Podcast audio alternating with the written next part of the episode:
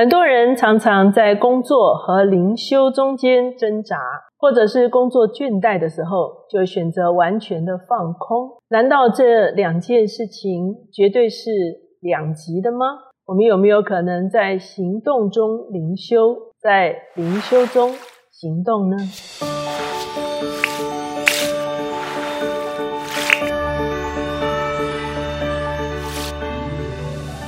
大家好，我是乔美伦老师。每周一次在乔氏书房和大家见面。今天我们的单元是老书新读。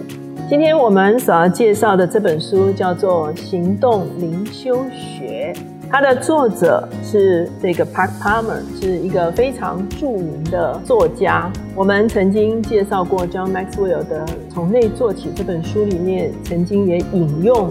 他说过的话，他自己是加州大学伯克莱的社会学的博士。取得博士之后，他投身很多的社群组织的工作。一九七四年的时候，他感觉到身心俱疲，他就投身到一个贵格会的隐修中心。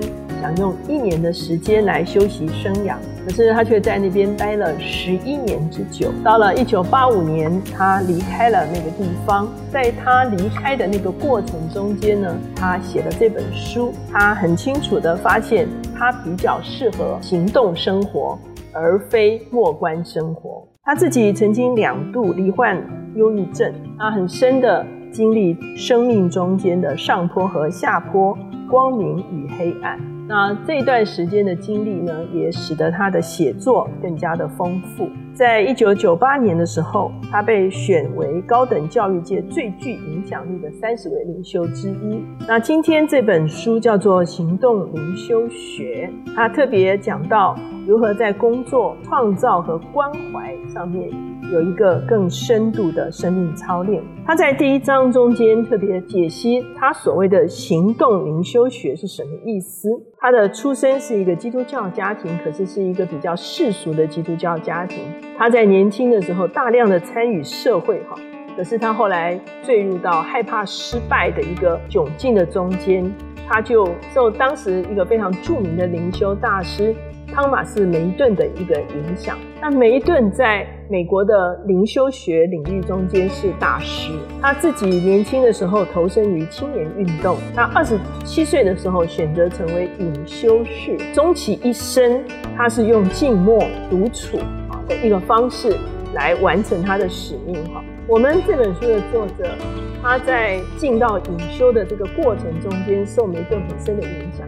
后来离开了隐修生活之后，他自己发现他比较适合行动生活哈，而不是啊隐修生活的时候，他仍然非常佩服梅顿的一些领袖。他认为梅顿虽然在隐修的生活中间，还是非常剧烈的影响了当时候社会很多的观念的这个突破哈。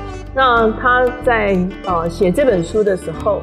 其实呢，在美国的基督教界的确有这样子的一个情况，教会和大学互辟了默观生活。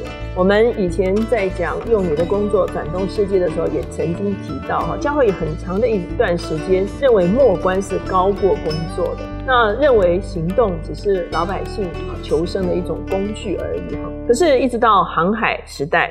启蒙运动的时候，行动生活就渐渐取代了这个默观生活，更加的被重视哈。你必须啊有所为哈，你必须有所成就，你必须完成一些事情哈。而现今的时代的时候，的确是一个行动的时代。而在他写这本书的时候，其实美国那个时候又开始强调默观，开始强调灵修哈。两个这个钟摆中间摆荡的这个过程中间呢，他就思想这个问题。他认为说是无需拉锯而可以相合的哈。他说，如果我们截然分开，或者是轮番交替，就好像我们前面说，有的人是非常非常忙哈，忙到一个非常倦怠的情况中间的时候呢，就会完全的啊放空啊，或者是去退休，结果是行动没有受到默观的启迪。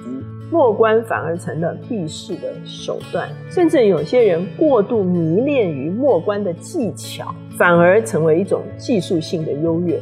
默观真正的目的是应该揭露冒充真实的假象，也就是我们在行动忙碌中间，常常很多时候我们看到的是这个世界的假象，或者是成败的假象。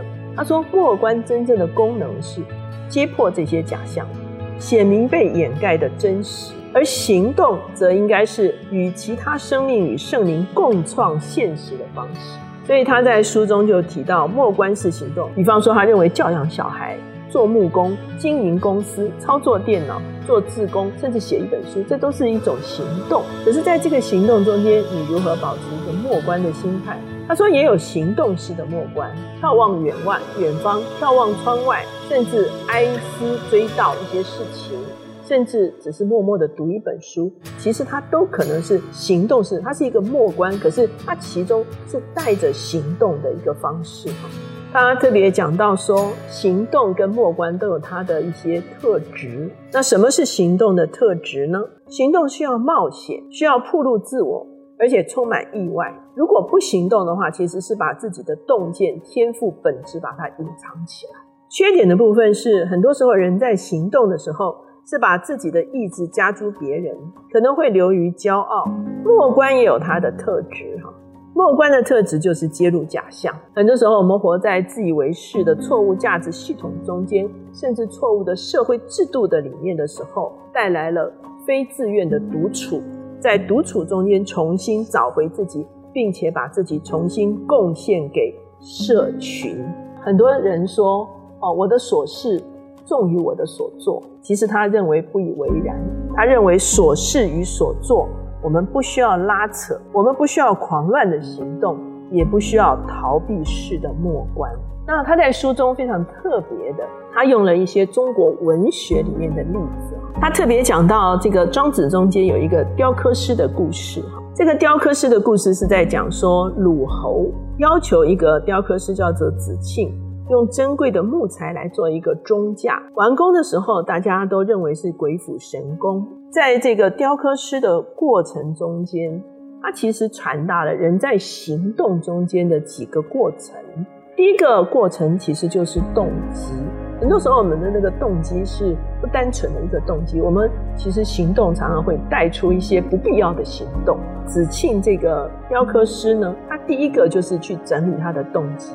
他特别里面去描述，他说这个鲁侯给这个雕刻师其实也是一个职场压力。他问很多的华人说，如果说他雕不好的话，会有什么结果？哈，在当时。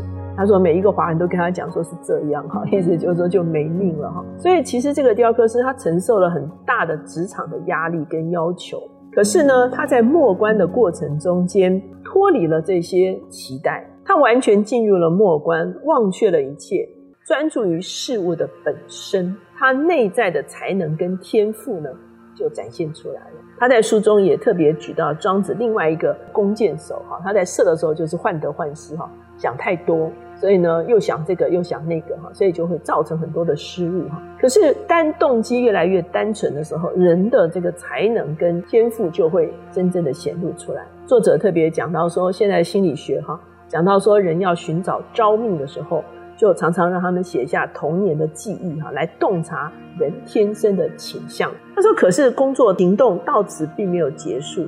他还需要遇到他者，在这个雕刻师的故事的里面，他者就是这棵树。所以雕刻师说：“我如果没有遇到这棵树，就不会有宗家。”在我们其他的工作中间，他者可能是人啊，比方说一个老师，你看学生是看到一群学生，还是看到个别的学生？你有没有办法看到他内里的特质？哈，当他里面的这个大师苏醒的时候，他就很能够看见他者的本质，就发生了一个他所谓的生命跟生命的交汇。他所做的这件事情就发生了，就是这一个大家都称赞不已的这一个宗教。那他在书中也特别提到了，耶稣在旷野里面受试探的时候，那耶稣进到旷野中间，其实也算是一个灵修，或者是所谓的末观。那可是呢，他在这个地方所受到的试探，却是一个行动的试探。也就是说，仇敌来呢，是为了他接下来的行动。仇敌说：“你可以饿了，你可以把石头变成饼。”当仇敌来挑战耶稣辨识为丙的这个啊试探的里面的时候，其实是要他自我证明。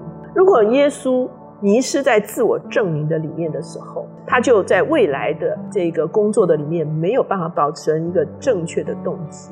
那耶稣在这个地方受试探，并不是食物，而是他如何去确认他的使命究竟是什么。在这几个试探中间呢，耶稣其实都看透了假象，他知道正确的行动是忠于内在的真实和周遭的真相，而不是追求名或者是满足别人的期待。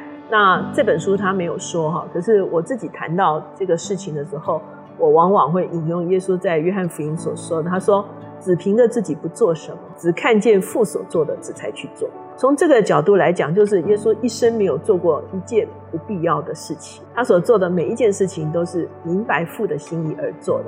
那他怎么去明白父的心意呢？其实他是透过默观，他是去透过灵修，在一个跟神的心意对齐的情况中间，知道他的行动不是多余的。不是去满足自我形象的，不是去想要获得胜出别人的一个这样炫耀的机会的，他是非常单纯的去明白此时此刻别人的需要是什么，天赋的心意是什么，让天赋的心意跟别人的需要产生了一个交汇哈。在这个书的最后的时候提到说，他自己呢曾经在忧郁症的过程中间，甚至有一个试探。就是他不想痊愈哈，沉溺在忧郁症中间呢，他其实获知了一些特权啊，别人的谅解，甚至他可以不用去面对新的挑战。那可是，在这个试探中间，他发现必须要向着自己死，他最后才能够从这个状态中间有一个复活的生命。很多时候，我们不愿意看破。假象不愿意面对挑战，我们有的时候用默观或者是灵修来安慰自己，很多时候我们用忙于行动，使得我们的工作是一个盲目的工作，好像只是应付周围的需要，不断的往前冲哈。那这两者中间怎么样能够真正的平衡，其实是一个非常重要的一个过程。那我自己在我自己的讲道的中间，也常常会讲到说，其实呢，找到自己是我们人生非常重要的一个任务。可是如果到了成年人，还是以自我中心的找自己，那你的人生就没有办法有突破。到了成年的时候找自己，一定是找自己和这个世界彼此对位的一个关系，才算。真正的找到自己。我们前一阵子介绍了这个四十八天找到你爱的工作，哈，其中引用神学家布克纳他说的，他说要找到个人深邃的快乐和世界深切需要的交集所在，就是我们有意义的工作和生涯。那刚才这个雕刻师的例子里面也讲到说，这个人自己的自我觉醒。他 focus 在他所要完成的工作上面，他的才能就呈现出来了。才能呈现出来之后，他就看到他者里面真正的一个潜质，而生命跟生命交流的时候，就会发生真正有意义的工作。我们怎么样可以带着灵修的心来行动，可是却看破前面的假象，让自己和这个世界有一个有意义的交汇？这个时候。我们就会真正产生有意义的行动。今天这本《行动灵修学》就介绍给大家。